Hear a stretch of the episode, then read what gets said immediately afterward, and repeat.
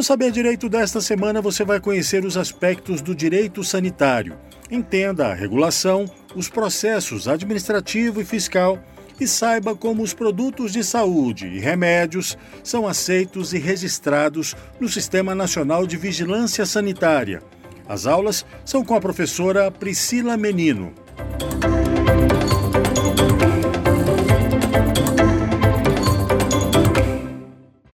Olá a todos, sejam bem-vindos a mais um Saber Direito. Hoje nós vamos falar um pouquinho sobre a relação é, de direito sanitário, né, que é uma relação do direito com a saúde. Eu espero que vocês aprendam bastante nesse curso e durante a semana nós vamos falar sobre vários conceitos que estão bastante comentados na sociedade atualmente por conta da, do pós-pandemia ou durante a pandemia que ainda estamos passando, né?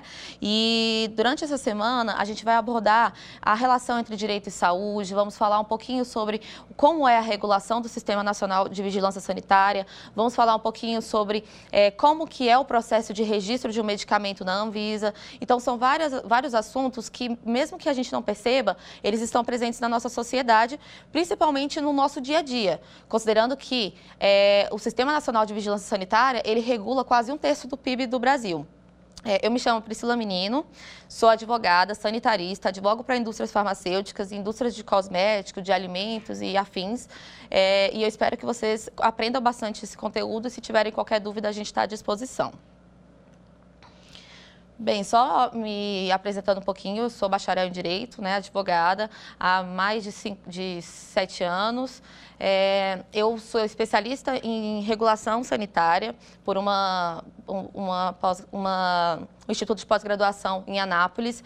Somos, é, eu sou sócia de um escritório de advocacias, o Birajara Marques Advogados, e é, nós somos associados a umas, algumas instituições que são voltadas para desenvolvimento e pesquisa de medicamentos, que é a Bio e o DIA.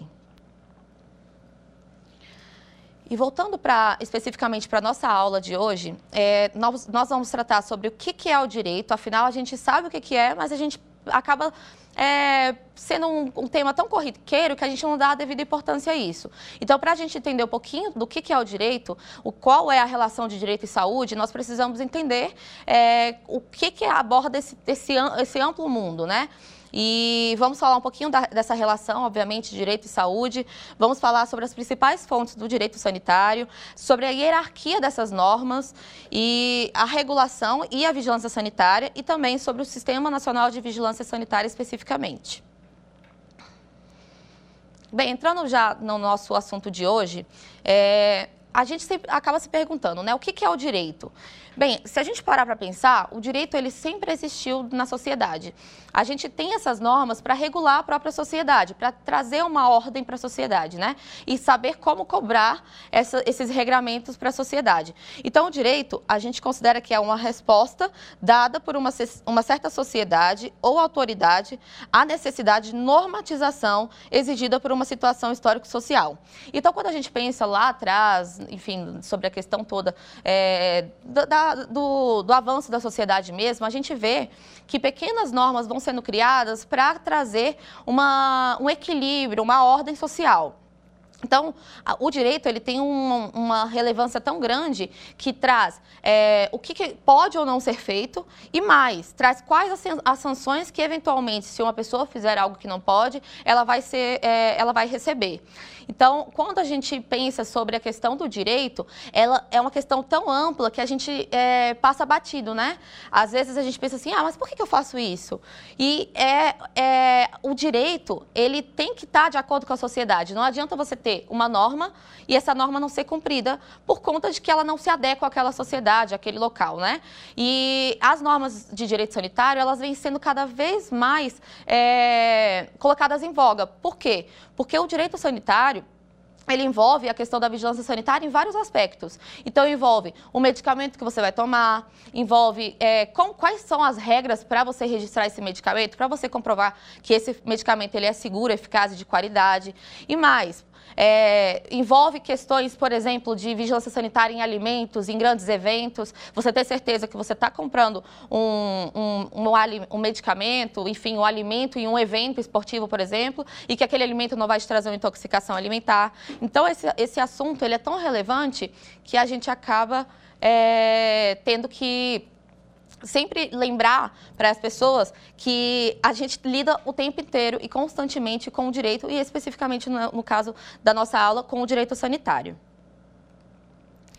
E aí, quando a gente pensa em direito sanitário, a gente tem que falar quais são as fontes.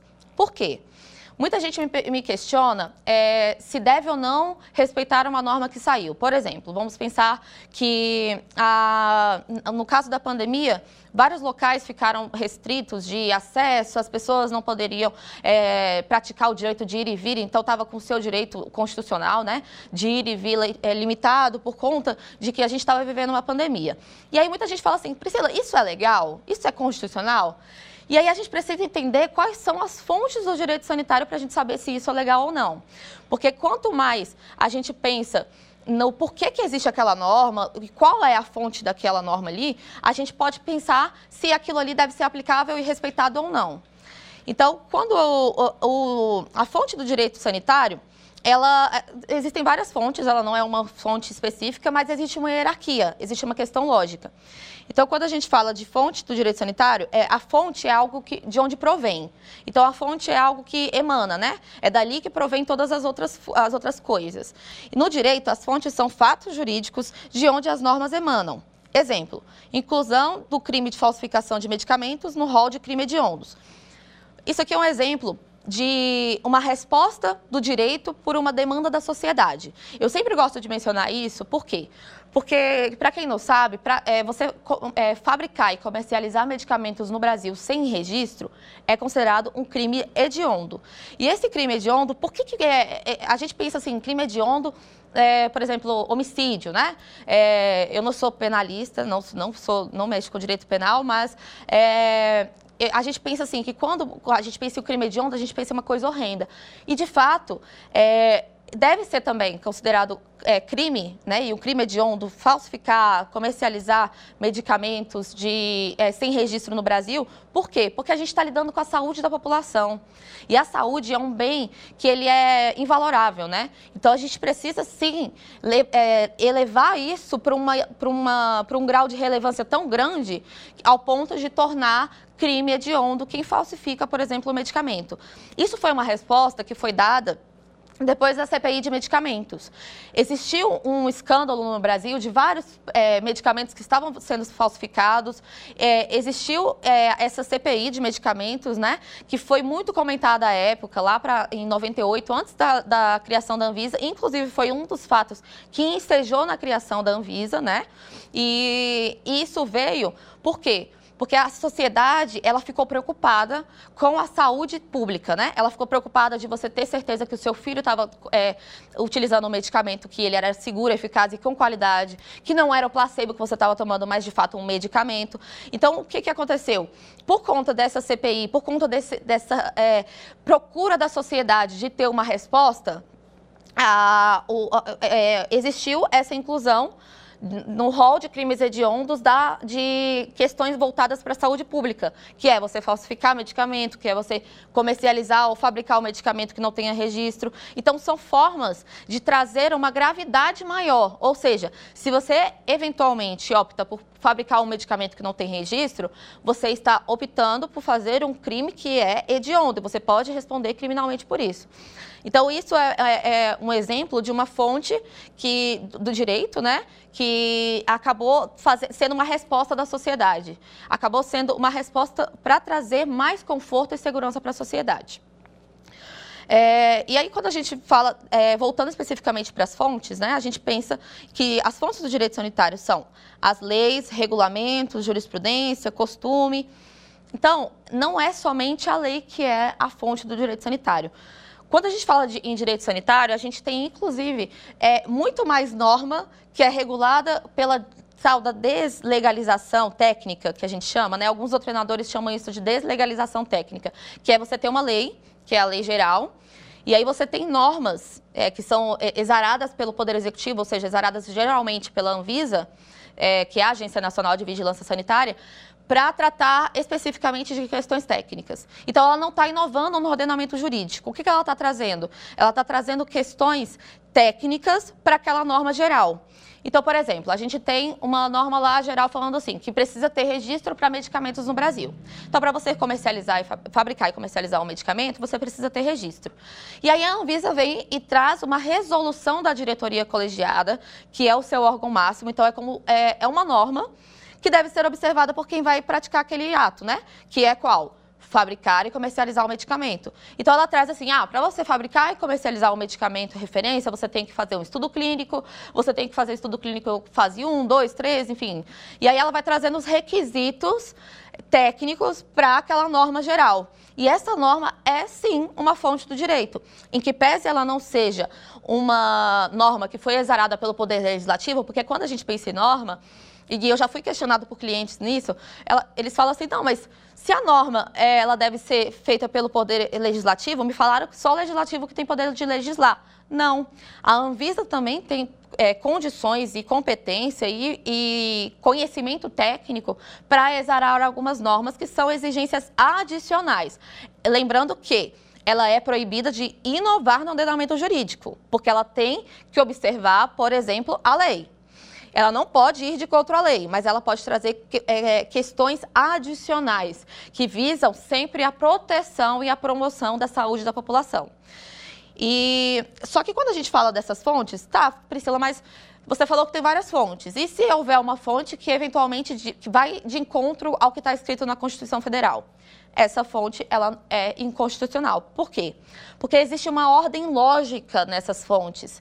A gente deve observar e eu sempre falo para os meus clientes que a gente tem que fazer um exercício muito simples, que é saber a regra geral, porque quando você vê uma, uma regra mais é, inferior, né, na, na base da, da pirâmide, a gente entende que aquela ali, ela pode ser constitucional ou não, porque você sabe a regra geral. Então é importante você conhecer, por exemplo, onde está na Constituição Federal falando sobre a saúde, qual as normas e leis, né? Essas leis federais, é, leis municipais, leis estaduais, enfim, que tratam desse, desse, desse assunto e quais são as resoluções que falam sobre isso. Por quê? Porque você vai conseguir ter condições de saber se aquela norma ela deve ser aplicada ou não. É muito comum, por exemplo, que a gente veja é, as pessoas é, tendo algumas, algumas obrigações, principalmente empresas, né? Quando a gente fala de direito sanitário, é, a gente geralmente lida muito mais com pessoas jurídicas. Por quê? Porque geralmente quem produz e fabrica medicamentos, enfim, são pessoas jurídicas. É, quando a gente fala de pessoas físicas, a gente fala geralmente sobre questões de vigilância sanitária mesmo, no sentido de é, proteção do, da população, né, equipamentos individuais, saneamento básico, tudo isso abrange o direito sanitário. Mas aqui na aula a gente está tratando do Sistema Nacional de Vigilância Sanitária e desses bens e, e serviços que esse sistema protege. Então, por isso que eu estou falando quase sempre dessas questões de normas que são sempre, é, quase sempre observadas por pessoas jurídicas, né? Como é, por exemplo, uma fabricante, né? uma indústria farmacêutica, uma indústria de alimentos, enfim. Então, quando é, os meus clientes questionam assim, Priscila, mas é, por exemplo, eu vi uma norma aqui que me exige que eu, que eu apresente para a Anvisa é, os meus layouts das minhas embalagens. Eu tenho que apresentar isso mesmo? E aí a gente sempre vai procurar as fontes do direito sanitário para saber se você deve ou não observar aquilo. Então a gente vê que é tão relevante esse assunto porque é a base. Então, quando você tem uma base muito estruturada, uma base sólida, você consegue saber tudo que está acima. Se aquelas edificações, elas são edificações legais, constitucionais, ou se aquelas edificações não devem prevalecer. Por quê? Porque elas não estão sobre esse solo né, que é a legalidade, que é a questão de você ter uma norma ali que tenha uma, uma base legal, né? Você saber que, aquela, que aquilo ali é, não está afrontando nada do direito sanitário, nenhuma fonte, não está é, afrontando a hierarquia das normas. Então, por isso que a gente sempre, eu sempre gosto de, de bater nessa tecla aqui dessa, desse assunto, porque Muita gente, é, a gente que é, já foi estudante de direito, né, e quem ainda é estudante de direito, tem uma, uma tendência de ignorar esses conceitos introdutórios. Só que acontece que lá na frente, esses conceitos introdutórios, eles infelizmente, eles são cobrados. Ou felizmente, né, porque significa que a gente está estudando para alguma coisa que a gente vai colocar em prática. E, e eles são tão cobrados que quando você for prestar uma assessoria jurídica, por exemplo, para um cliente seu, você vai saber é, recorrer exatamente aonde você deve.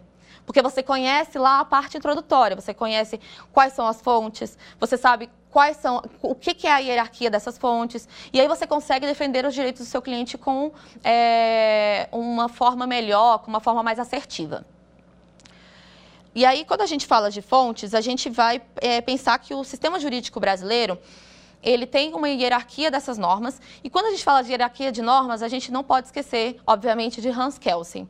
Lá, quando a gente está no primeiro semestre, é, segundo semestre, a gente tem geralmente a matéria de teoria geral do direito, né? E lá a gente acaba é, tendo uma tendência, a gente, início, início de faculdade, né? A gente é, tem uma, uma leve preguiça dessas matérias, né? É, de uma forma geral. Por quê? Porque a gente ainda não, não consegue ver a prática e a, a aplicabilidade disso, como eu mencionei. Mas Hans Kelsen, essa pirâmide de Hans Kelsen, ela é tão importante que eu, a, advogando há mais de sete anos, sei exatamente como que eu posso defender meus, o, o, direito dos meus clientes recorrendo a essa, essa, pirâmide. Por quê, Priscila? Porque o que, que acontece? Essa, no, essa pirâmide ela vai trazer para você uma, uma sequência lógica do que, que deve ser observado.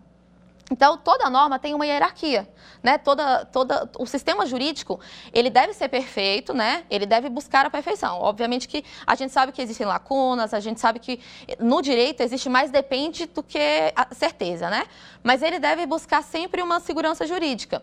E para isso, a pirâmide de Hans Kelsen, ela traz uma, uma hierarquia dessas normas que, que dá a você elementos suficientes para você questionar é, eventualmente uma obrigação que, fosse, que você foi, é, que foi colocada para você, né? Então, quando a gente. É, a, a, pirâmide de Hans Kelsen, ela fala so, ela esquematiza a hierarquia da, das normas. E na pirâmide, a gente tem, no topo da pirâmide, a, Constituição Federal. Então, na, é, no nosso ordenamento jurídico sanitário, a norma mais relevante vai ser a Constituição Federal. Então, a gente sempre tem que observar se tudo que está abaixo está de acordo com a Constituição Federal. Se não tiver de acordo com a Constituição Federal, essa norma é inconstitucional. E já aconteceu de é, algumas normas serem levadas ao Poder Judiciário, chegarem até mesmo ao STF para analisar a constitucionalidade dessa norma. É, existiu uma resolução que tratava de publicidade de medicamentos, que foi a RDC é, 102 de 2000. Essa RDC, que é a resolução da diretoria colegiada, né, ela é exarada pela Anvisa, Muita gente no setor, quando ela, ela surgiu, né? Muita gente questionou a legalidade dessa norma. Por quê? Porque ela inovava no ordenamento jurídico, segundo o entendimento de algumas empresas e segundo o entendimento de, algum, de alguns sindicatos, associações, que à época recorreram ao Poder Judi é, Judiciário para conseguir ter a declaração da inconstitucionalidade dessa norma. Acabou que essa norma, por conta dessas diversas, desses percalços que ela precisou é, superar, ela acabou sendo revogada pela, pela Anvisa, na época, é, mas, e depois veio uma outra no, no, seu lugar, que inclusive ainda também existem alguns questionamentos no Poder Judiciário, que é a RDC 96. É, mas por que, que ela foi questionada? Por que, que, é, que as pessoas à época se opuseram a essa norma?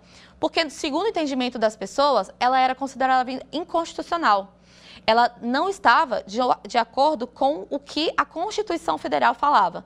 Então, ela, olhando na pirâmide, a gente tem a Constituição Federal, mais abaixo a gente tem as leis complementares, mais abaixo a gente tem as leis ordinárias, tratados internacionais, medidas provisórias, mais abaixo a gente tem os decretos e lá embaixo a gente tem as resoluções, portarias, instruções normativas.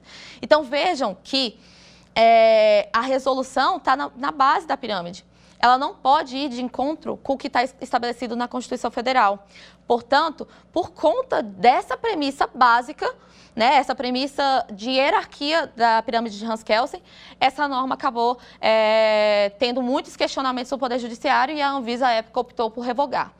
Então, é, isso acontece, gente, o tempo inteiro. Por quê? Porque o direito sanitário, ele é muito mutável as, as coisas nesse ramo elas evoluem rapidamente demais por conta exatamente da globalização, da inovação que é constante. Se vocês terem uma ideia, é, um dos, dos ramos que mais tem inovação são, é, é, o ramo né, que é regulado pelo Sistema Nacional de Vigilância Sanitária. Então, a cada momento, existem novas tecnologias, existem novos tratamentos, existem novas possibilidades de, de, de estudos experimentais, enfim, é, novas drogas sendo investigadas, né, é, no, novas moléculas surgindo, novas associações surgindo. Por quê? Porque esse ramo, ele muda tão constantemente que o direito também tem que seguir isso. Então a gente tem as normas sempre buscando uma evolução para alcançar essas mudanças que ocorrem na sociedade constantemente. E é por isso que a gente é, que atua nessa área tem que ficar o tempo inteiro antenado com o que acontece, por exemplo, no Diário Oficial. Por quê? Porque o meio oficial de comunicação da Anvisa, de uma forma geral, com a da Anvisa, da, é, de alguns órgãos também, por exemplo, como a ANS, é o diário oficial. Então a gente acaba tendo que recorrer a é, ter que ficar ligado o tempo inteiro com o que está acontecendo de publicação. Né? Então você vê, é, ano passado, por conta da, da pandemia, do início da pandemia, aquela questão toda de, de muitas mudanças que a sociedade teve que passar, o direito também teve que passar por essas mudanças. Tanto é que foram várias e várias normas, salvo engano, foram mais de 30 normas publicadas só tratando de excepcionalidades para a questão relacionada à Covid. Por quê? Porque dificultou o mundo inteiro. Então, a gente teve que trazer excepcionalidades, por exemplo, para você registrar uma, uma vacina, né? Para você trazer estudos para realizar, para conduzir é, nessa vacina. Então, mais do que nunca, teve uma comunicação entre Anvisa e setor regulado. Por quê? Porque a gente precisou se adaptar a uma situação que estava existindo na sociedade. E, a, e, isso foi feito, obviamente, com maestria pela Anvisa na, nesse quesito de comunicação, nesse quesito de rapidez também. E é, o direito, ele acabou tendo que é, correr também junto com a sociedade, porque não, não, não cabia mais exigir, é, exigir algumas é, normas, algum, algumas, alguns conceitos, algumas questões que, em um cenário normal, é, eram exigidos por conta de que a, na, a, gente precisava de uma rapidez maior, a gente precisava tratar com excepcionalidade com prioridade pedidos, por exemplo, de, de protocolos relacionados à Covid por conta exatamente de proteger a saúde da população. E é por isso que a gente tem que entender esses conceitos, tá? Por isso que a gente sempre tem que entender que o direito, se ele não for mutável, se o direito ele for rígido, ele acaba ficando obsoleto. E esse ramo, como eu mencionei, é um dos ramos mais é, constante em, em inovação, mais constante em mudança. Tá, mas a gente já falou bastante conceito introdutório, a gente já falou um pouquinho sobre as fontes, a gente já falou um pouquinho sobre a hierarquia dessas fontes, mas agora a gente precisa se questionar o que, que é a saúde, afinal. Porque a saúde é um conceito amplo. O direito sanitário é uma das nuances que existe no conceito de, de da saúde, né? Então, quando a gente pensa em, em saúde, e, e, a gente falou que a Constituição é a norma mais importante, então, obviamente, esse conceito deve estar também na Constituição Federal. E aí, ele realmente está. E quando a gente é, vai visita a Constituição Federal de 88, a gente traz, a gente vê que a saúde ela foi elevada a um, a um, um, um, grau né, de relevância como um direito expresso na Constituição Federal. Por que disso? Quando a gente pensa que a Constituição Federal ela vem de um movimento histórico, né? Ela, óbvio, a gente já teve diversas constituições. É, em 88, a gente teve é, já veio né, de vários cenários e vários fatores vinculados, é, onde a saúde pública ficou muito em xeque. Então, a, quando a gente analisa o histórico, a gente vê diversas pandemias, diversas questões vinculadas a, a, a problemas sanitários mesmo, de saneamento, porque quando a gente tinha uma sociedade que ela era é, lotada, né? Ela vivia em pequenos grupos rurais, as questões sanitárias elas não tinham tanto, é, tanto destaque por conta de que a gente não tinha aglomerados, de uma forma geral, né? Então, as questões, por exemplo, uma pessoa que, tinha, que vivia é, em uma fazenda, produtores rurais, geralmente eles ficavam doentes e eles não tinham essa questão de passar, é, é, transmissão. Não tinha essa transmissão em, é, em grande escala, por quê? Porque viviam ali, geralmente, em pequenos grupos rurais. Com o, a migração desses grupos rurais para a grande cidade, o que, que aconteceu? Você, você viu que começou a existir muito problema vinculado, com, é, vinculado a saneamento básico. Então, era questão vinculada a odor, é, questão vinculada a pessoa que é, tinha um rio, geralmente, né? Geralmente, é, essas grandes cidades, elas, elas eram sempre rodeadas de rios. E esses grandes rios, eles também é, eram os locais onde as pessoas botavam seus dejetos. E também eram os locais de onde as pessoas usavam essa, é, essa, essa água para o seu consumo próprio. Então, o que, que começaram a observar? Começaram a observar uma série de, de doenças que vinham sendo causadas por conta do uso de uma água inapropriada, por conta de uma questão vinculada a não. É, não tratamento né, daquele alimento. Antigamente, obviamente, não existia geladeira. Então, a sociedade precisou reagir à questão do tratamento de conservação de alimentos, que também é uma questão vinculada à vigilância sanitária. E o que, que eles perceberam que, que, deveria, é, que poderia ser feito? É pegar, por exemplo, a questão do sal, né? O char, que é muito antigo, é, é, data muitos e muitos anos atrás, por conta que eles perceberam que o sal se colocado no alimento, né, o alimento ele acabava sendo desidratado, mas ele também era mantido. Ele tinha uma, uma, uma possibilidade de consumo a longo prazo.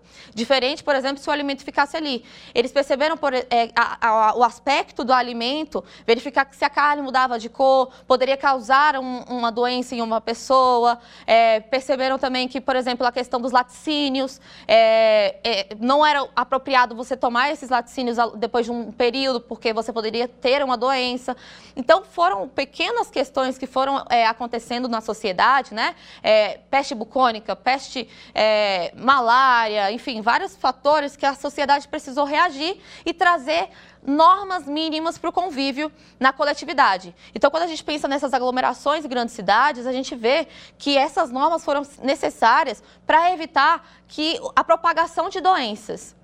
É, a, a, gente pensa, por exemplo, lá atrás, que aqui no Brasil uma grande figura que existiu foi Oswaldo Cruz, né? Tentando erradicar diversas doenças, tentando trazer questões de vigilância sanitária mesmo, questões de normas sanitárias a serem aplicáveis né, no Brasil. E, e, aí isso foi, foi é, evoluindo ao longo dos anos. Em alguns momentos no, no, cenário histórico a gente vê que não teve tanta relevância para a coletividade, para os governantes. Em outros momentos a gente já vê algumas políticas mais populistas, né, que visavam a saúde para trazer mais é, cair na graça do povo, enfim. E quando a gente tem a Constituição Federal de 88, a gente vê que a norma ela trouxe uma grande proteção à saúde. Em vários momentos, a gente vê, por exemplo, é, traçando a, a, saúde como um direito da população e um dever do Estado. Então, a gente vai, por exemplo, visitar o artigo 6 que fala o seguinte: são direitos sociais a educação, a saúde, o trabalho, a moradia, a, a, o lazer, a segurança, a previdência social, a proteção à maternidade e à infância, assistência aos desamparados na forma dessa Constituição. Então, o artigo 6 ele eleva a, o direito é, à saúde como um direito social mesmo e um dever do Estado para vocês perceberem a relevância que a Constituição Federal de 88 deu. Só que, obviamente, de 88 para agora, muita coisa aconteceu e o direito precisou evoluir, mas nunca deixou de tratar a saúde como um direito da população e como um dever do Estado, né? Lembrando que, já que a Constituição Federal ela é uma norma, né, em hierarquia é, muito superior a outras normas, obviamente, ela está no topo da pirâmide. É, a gente não pode ter uma norma, por exemplo, que fala assim: olha, Estado, é opcional você é, op, é opcional você decidir questões sobre saúde. A sociedade pode é, se resolver sozinha. Enfim, isso é completamente inconstitucional. Porque é uma, um direito da população e um dever do Estado. E nunca pode existir uma norma que exima o Estado, por exemplo, dessa, dessa obrigação, tá? E aí a gente também tem, é, precisa visitar o artigo 196. O artigo 196, é, ele fala o seguinte, a saúde é direito de todos e dever do Estado, garantido mediante políticas sociais e econômicas que visem a redução do risco de saúde, de, do risco de doença e de outros agravos ao acesso universal e igualitário às ações e serviços para sua promoção, proteção e recuperação. Então vejam que o artigo 196 é um artigo de extrema relevância quando a gente fala de saúde pública, quando a gente fala de direito à saúde, quando a gente fala de direito sanitário. Por quê? Porque ele, além de, de, atribuir isso como um dever do Estado, ele ainda fala como deve ser garantido. Como? Mediante políticas sociais e econômicas que visem a redução do risco de doença e de outros agravos. E mais, deve garantir também o acesso universal igualitário às ações e serviços para sua promoção, proteção e recuperação. Então, aqui ele está falando não só, por exemplo, de, da, da, saúde, como deve ser é, tratar, tratamento. Ah, o Estado deve dispor de tratamento. Não. Ele fala que deve promover, proteger e recuperar. Ou seja, ele abrange ações preventivas e ações repressivas. Não é só, você, ah, eu vou, uma pessoa ficou doente, o Estado deve, deve ajudar a tratar essa doença. Não. A gente tem é, que ter elementos e políticas sociais que atendem também à prevenção.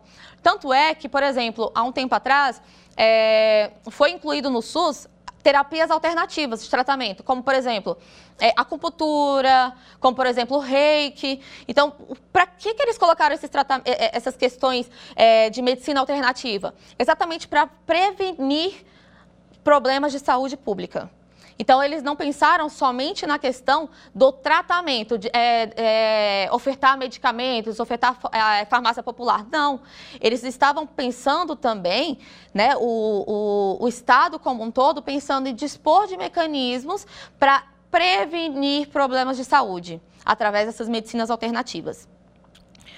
E aí, o artigo 197 da Constituição Federal ele também fala o seguinte: são de relevância pública as ações e serviços de saúde, cabendo ao poder público dispor, nos termos da lei, sobre sua regulamentação, fiscalização e controle, devendo sua execução ser feita diretamente ou através de terceiros, e também por pessoa física ou jurídica de direito privado.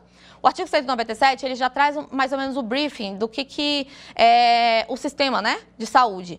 Ele fala assim: olha, o Estado deve prover a saúde pública. Mas ele pode também procurar a ajuda dos universitários. Ele pode fazer uma parceria com uma entidade privada. Ele não necessariamente precisa fazer de acordo com seus braços, né? Através dos seus órgãos. Não. Ele pode procurar alternativas para ajudar nesse sistema de saúde. Tá? Então, é, quando a gente vê, por exemplo, é muito comum que, o, que as pessoas que querem ter acesso a medicamentos, né?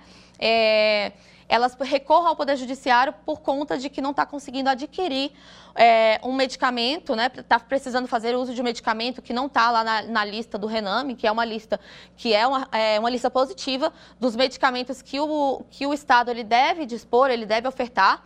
Então, às vezes, é, uma pessoa tem, por exemplo, uma doença rara, e essa doença rara ela não é coberta por esses medicamentos que estão lá na lista do Rename.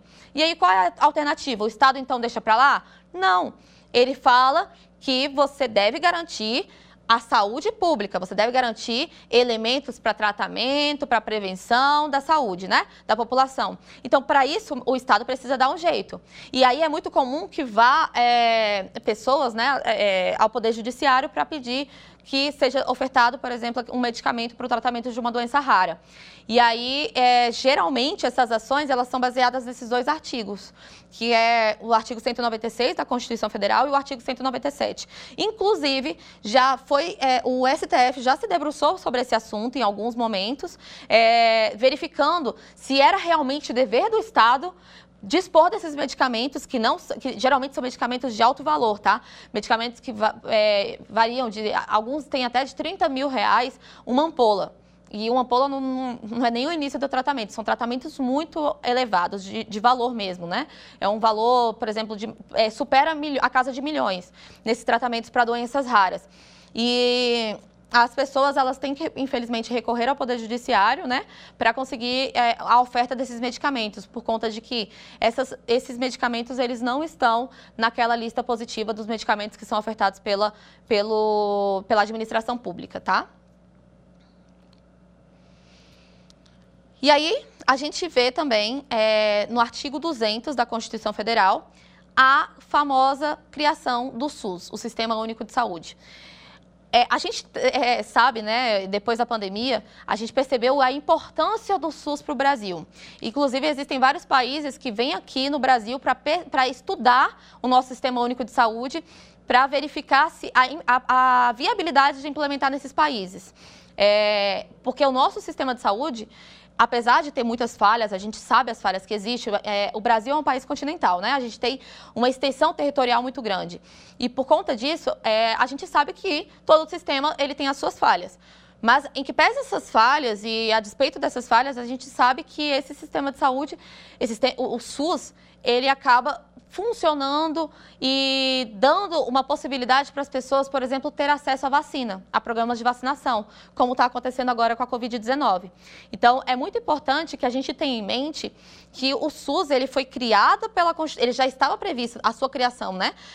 na Constituição Federal, mas obviamente esse mecanismo e, e, e, a, e a, forma como ele foi criado, a, os preceitos que são aplicados ao SUS, ele foi criado, ele foi é, estabelecido posteriormente com a Lei 8080, né? Lá em 1990. Mas é, desde 88 a gente já tem a Constituição Federal falando, olha, ao Sistema Único de Saúde compete, além de outras atribuições, controlar e fiscalizar procedimentos, produtos e substâncias de interesse para a saúde e participar da produção de medicamentos, equipamentos imunológicos, hemoderivados e outros insumos. Executar ações de vigilância sanitária e epidemiológica, bem como os de saúde do, do trabalhador. Então, a gente vê, nesse artigo 200, a importância do Sistema Único de Saúde. Por quê? O Sistema Único de Saúde ele não é só para, por exemplo, dar um hospital público para a pessoa ter uma possibilidade de consulta. Não. Ele trata também dos serviços de saúde, ele trata dos medicamentos, dos insumos, ele, ele coordena tudo isso, né? Ele deve ser um sistema que ele deve estar tá coordenado em todas as esferas, tanto federal quanto é, municipal e estadual. Então, a, é, quando a gente pensa no direito sanitário, a gente não pode deixar de lado a importância do SUS. Por quê? Porque o SUS ele é um meio é, que traz essa questão da, da, da, oferta da saúde pública mesmo, sabe? É, a gente está vendo muitas pessoas utilizando é, a, a, vacina, né? Contra a Covid-19, a gente vê que tem protocolo de vacina para recém-nascido, e tudo isso é ofertado através do SUS para garantir a saúde da população. Então, tudo isso é direito sanitário para garantir normas e preceitos é, que visam a promoção e proteção da saúde pública. Então, quando a gente fala do direito sanitário, a gente não pode perder de vista que a gente sempre, sempre, sempre vai estar tá buscando é, elementos para garantir a proteção da saúde. Então, a gente vai falar sobre normas de boas práticas de fabricação de medicamentos, normas de boas práticas de, de fabricação de alimentos, normas de boas práticas de manipulação de alimentos, normas que vão trazer é, uma garantia para a população de que, minimamente, aquele produto que ela está tendo acesso, aquele serviço que ela está tendo acesso, ele não vai trazer um risco à sua saúde sanitária, à sua saúde, né? Então, não vai representar um risco sanitário. Quando a gente pensa no direito sanitário, a gente fala muito, muito sobre a questão do risco. Então, a gente pensa assim, a, a, as normas que existem no direito sanitário, elas sempre vão é, buscar uma minimização do risco. Então, o risco ele deve ser minimizado. A população, deve, é, é, óbvio que a gente sabe que não tem como mitigar totalmente. É, quando a gente tá, trata de, de, alimentos, medicamentos, cosméticos, a gente sabe que também é, existe a interferência humana. Não são somente máquinas e até as máquinas elas são passíveis de, de, falhas. Mas essas falhas elas devem ser evitadas ao máximo. Por quê? Porque essas falhas elas podem trazer um risco sanitário que acaba, que acaba representando uma nocividade, ou seja, coloca a saúde da população em risco. Então é, é tão importante esse assunto, gente, que a gente pensa assim, olha quando você acorda, geralmente você vai fazer o quê? Você vai lá, você escova seus dentes, você já teve contato, primeiro produto que você teve contato que é regulado pelo Sistema Nacional de Vigilância Sanitária, sua, seu creme dental. sua, sua, enfim, sua, seu enxaguante bucal. Aí você vai usar um protetor solar, também regulado pelo Sistema Nacional de, de Vigilância Sanitária.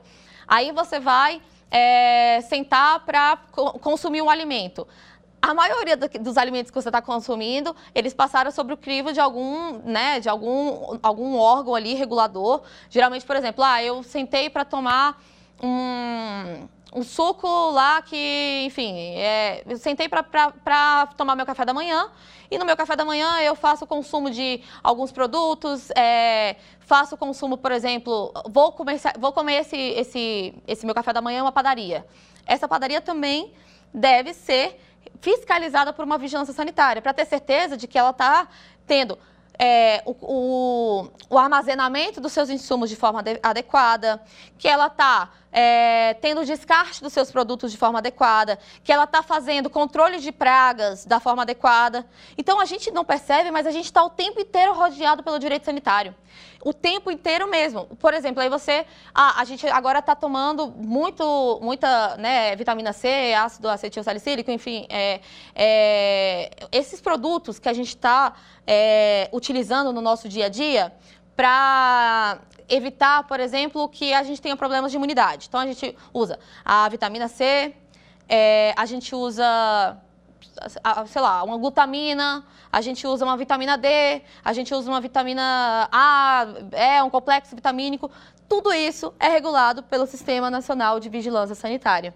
E aí você vê a importância desse assunto. Às vezes você não teve é, até agora, né, a noção exata de como você acaba tendo contato o tempo inteiro com essas normas. Porque você acaba sendo consumidor desses produtos. E como consumidor, você obviamente está tendo acesso a esse sistema. E aí, é, quando, obviamente, a Constituição Federal ela fala sobre essas questões do SUS, enfim, e, e, ela já prevê que não é só o tratamento, mas sim a questão da prevenção. E aí, a OMS, que é a Organização Mundial de Saúde, ela tem um conceito muito interessante de saúde, que é, vai muito em relação a essa questão. Ela está em consonância com esse conceito que já vem na Constituição Federal, de que não é só tratamento, mas prevenção também. E aí ela fala o seguinte: é, saúde é o estado de completo bem-estar físico, mental e social, e não apenas a ausência de doença. Então, é, desse elemento, do, né, desse conceito da OMS, a gente vê que saúde não deve ser só a ausência de doença. A saúde ela vai muito além. Ela está envolvendo questões é, mentais, sociais, a ausência de doenças, obviamente. É, ela, então, por exemplo, a, você ter um ambiente de trabalho que você tenha é, é aquela questão de controle de riscos, que você tenha um ambiente de trabalho que te garanta condições mentais também, né? Que você tenha acesso a terapias e tratamentos para que você consiga, por exemplo, ter um, um psicólogo. Tudo isso é saúde. Tudo isso está englobado no conceito de saúde. Por quê? Porque não é só a ausência de doença, é também a garantia do bem-estar social, mental, enfim, tudo que envolve essas questões que podem ter impacto na saúde, né? É óbvio que quando você não está com a sua saúde mental é, tão bem assim, você vai acabar tendo alguns, impactos na sua saúde física. E é por isso que é, esse conceito da, da OMS né, é muito legal de trazer quando a gente fala de direito à saúde. E aí o direito sanitário, então, a gente falou sobre tudo isso, e aí eu vou só trazer um conceitozinho sobre o direito sanitário, que é o ramo da ciência jurídica que busca estudar a relação entre a saúde, enquanto necessidade humana, e o ordenamento jurídico, enquanto respostas às necessidades da coletividade. Então vejam, mais uma vez aqui, que o direito sanitário ele é uma resposta à sociedade. Por isso que ele é tão mutável. Por isso que ele mudou tanto, por exemplo, no último ano que foi um, é, uma consequência da pandemia que nós passamos. E aí, a gente vai, é, falando do, do, direito sanitário, a gente tem uma, uma relação triangular. É, porque de um lado a gente tem o Estado, do outro lado a gente tem a sociedade e na ponta disso a gente tem a saúde pública. Então é um triângulo mesmo, sabe? É uma relação triangular, porque é, se a gente tira um, os outros dois acabam ficando em desequilíbrio, né? Então, é, é, uma relação que um depende do outro. O Estado em uma ponta, a saúde pública na outra e a sociedade na outra. Então, a gente tem uma relação que ela é, ela é um triângulo mesmo, uma relação tri triangular e que tem a sua relevância. A sociedade de um lado, a, a saúde pública e o Estado garantindo é, a promoção e a proteção dessa saúde. E aí, quando a, a, o direito sanitário ele, ele surgiu, né, gente, eu já mencionei para vocês um, um breve é, conceito histórico, mas é importante a gente mencionar algumas normas que foram muito relevantes para o ordenamento jurídico sanitário. Então, eu só vou mencionar essas normas e se vocês tiverem alguma dúvida ou tiverem é, curiosidade, vale muito a pena darem uma lidinha, tá? Em 31, a gente teve o decreto 20377, que aprova a regulamentação do exercício da profissão farmacêutica no Brasil, então é muito relevante esse decreto. Em 69, a gente tem um decreto que é usado até hoje, que é o decreto 986, e institui normas básicas sobre alimentos. Em 73, a gente tem a lei 5991, que dispõe sobre o controle de comércio de drogas, medicamentos e insumos. Em 76, a gente tem a Lei 6360. Essa Lei 6360 é, é considerada a Bíblia do Direito Sanitário. Então, para quem atua nessa área ou pretende atuar, deve ler obrigatoriamente a Lei 6360, porque ali na Lei, na Lei 6360 você vai encontrar todos os conceitos que você precisa, tá? Em 77, a gente tem a Lei 6437, que é uma lei que, que estabelece o que é infração sanitária estabelece alguns conceitos também sobre processo administrativo fiscal. Em 88, a gente tem a Constituição Federal, como a gente mencionou. Em 90, a gente tem a Lei 8080, que institui a, o SUS. E em 99, a gente tem finalmente a criação da Anvisa, com a Lei 9782. E aí, é, a Lei 8080, ela traz alguns conceitos do que, que é a vigilância sanitária. E aí é interessante a gente ler só por conta, por uma questão de interpretação mesmo do que a norma fala. O artigo 6 fala que entende por vigilância sanitária um conjunto de ações capazes de eliminar, diminuir ou prevenir riscos à saúde e de intervir nos problemas sanitários decorrentes do meio ambiente, da produção e circulação de bens e da prestação de serviços de interesse da saúde. Então, vejam, mais uma vez foi reproduzida a questão da prevenção e da repressão, né? Né? Não é só ações que vão é, tratar quando tiver já o problema. É, são ações também que vão prevenir o problema acontecer. E é, é, só importante deixar bem claro para vocês também que o Sistema Nacional de Vigilância Sanitária, ele é um subsistema do Sistema Único de Saúde. Então, o Sistema Único de Saúde, ele é amplo e o Sistema Nacional de Vigilância Sanitária, ele é um dos braços do Sistema Único de Saúde, tá? E aí, desse conceito de vigilância sanitária, é muito é, é relevante a gente só deixar claro que a competência do, do, Sistema Nacional de Vigilância Sanitária é promover e proteger a saúde da população. Então, é sempre visando a saúde da população e nunca a, os interesses do órgão, tá? Do, do sistema. Enfim, é sempre visando a proteção da população, da saúde da população e tem um poder dever de controlar a produção, a dispensação e a comercialização de produtos e serviços de interesse da saúde. E é, é sobre toda essa questão do direito sanitário, para a gente ir finalizando a nossa aula de hoje, é muito importante deixar claro que o Sistema Nacional de Vigilância Sanitária, ele tem vários entes, né, em nível federal, nível estadual, nível é, municipal, mas esse sistema, ele é concorrente. O que, que isso significa? Significa que todos esses entes podem traçar normas e estabelecer regramentos mesmo para tratar sobre a saúde pública. Mas lembrando que se eventualmente ocorrer algum problema, né, alguma, algum conflito aparente de normas, alguma questão envolvendo isso, é, o, a Anvisa ela tem a competência de coordenar esse sistema. Então não pode acontecer de existirem conflitos, é, é, a, até porque eles todos têm o mesmo objetivo, que é promover, promover e proteger a saúde do, da população. E para isso eles estabelecem mecanismos que for, né? Mas é muito importante deixar claro que esse sistema ele é descentralizado. Então, ele não tem, por exemplo, uma ordem de preferência. Né? É, todos esses entes eles têm competência para atuar, mas lembrando que, se eventualmente ocorrer um conflito, esse conflito ele não deve prevalecer, ele não deve permanecer, porque o sistema ele deve ser harmônico, tá? Bem, então nós encaminhamos para o final da nossa aula, aprendemos vários conceitos relevantes para esse mundo do direito sanitário. Espero que vocês tenham acompanhado, tenham entendido esses conceitos introdutórios que são muito relevantes para as nossas aulas posteriores, tá? E é, agora a gente vai, vai para o nosso quiz para colocarmos em prática tudo que a gente aprendeu. Qual das opções abaixo não pode ser considerada como fonte do direito sanitário? Letra A, leis. Letra B, jurisprudência e votos proferidos pela Anvisa. Letra C, resoluções da diretoria colegiada. Ou letra D, cartilha de orientação do conselho profissional. Bem, eu acho que a gente mencionou bastante isso na aula de hoje. Eu, é, vocês já conseguiram pensar sobre essa questão toda?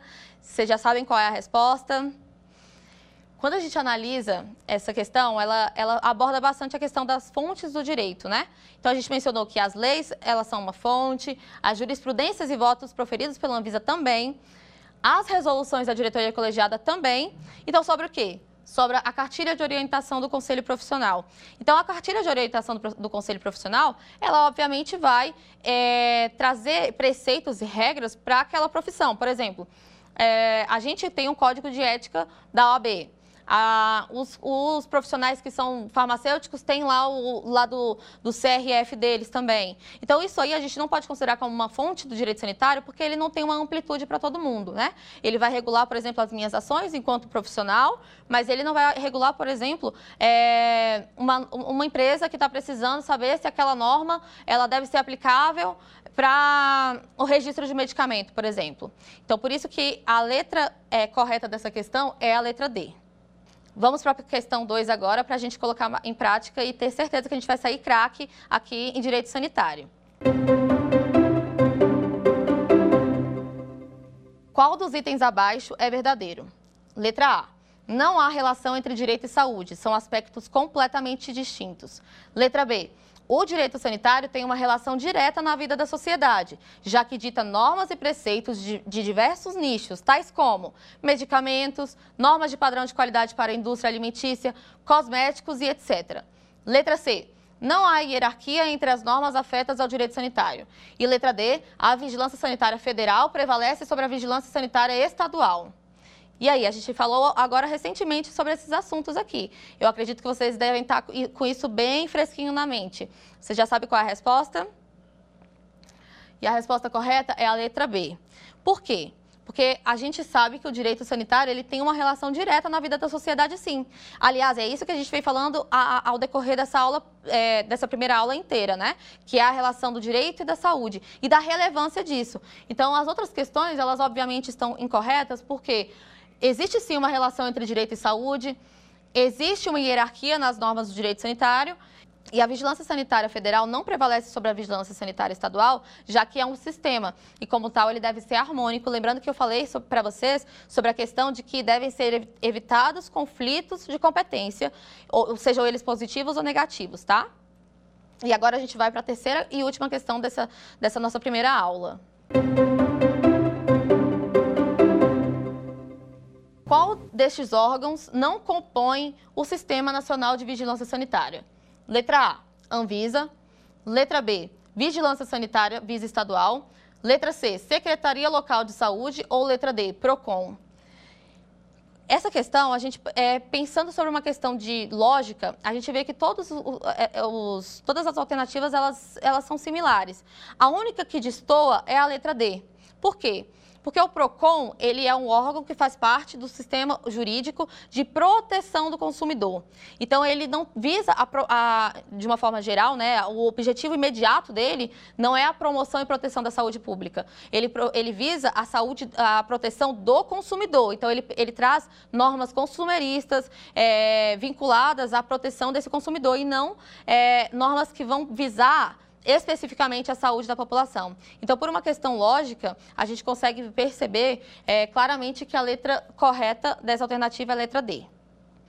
Bem, chegamos ao final da nossa primeira aula. Hoje nós falamos um pouquinho sobre o que é o direito, é, debatemos um pouquinho sobre como que surgem as normas, a hierarquia dessas normas, a relação entre direito e saúde e também tratamos sobre o Sistema Nacional de Vigilância Sanitária, né? Falando um pouquinho sobre como que é composto esse sistema, como que é composto é, esses órgãos, como que a norma, né, a Constituição Federal elevou esse status de direito a saúde como um dever do Estado e a gente na próxima aula vai, tra vai trazer outros aspectos do direito sanitário. Eu espero contar com vocês durante todo esse curso, espero que vocês aprendam bastante, espero que vocês saiam daqui entendedores do, do direito sanitário. E agradeço bastante a compreensão e a, o acompanhamento de vocês nessa aula, tá? Muito obrigada, até a próxima.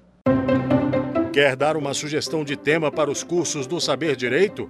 Então mande um e-mail para a gente, saberdireito.stf.jus.br ou entre em contato por WhatsApp. O número é esse que aparece na tela. Você também pode acompanhar as aulas pela internet. Acesse tvjustiça.jus.br ou o nosso canal no YouTube, TV Justiça Oficial.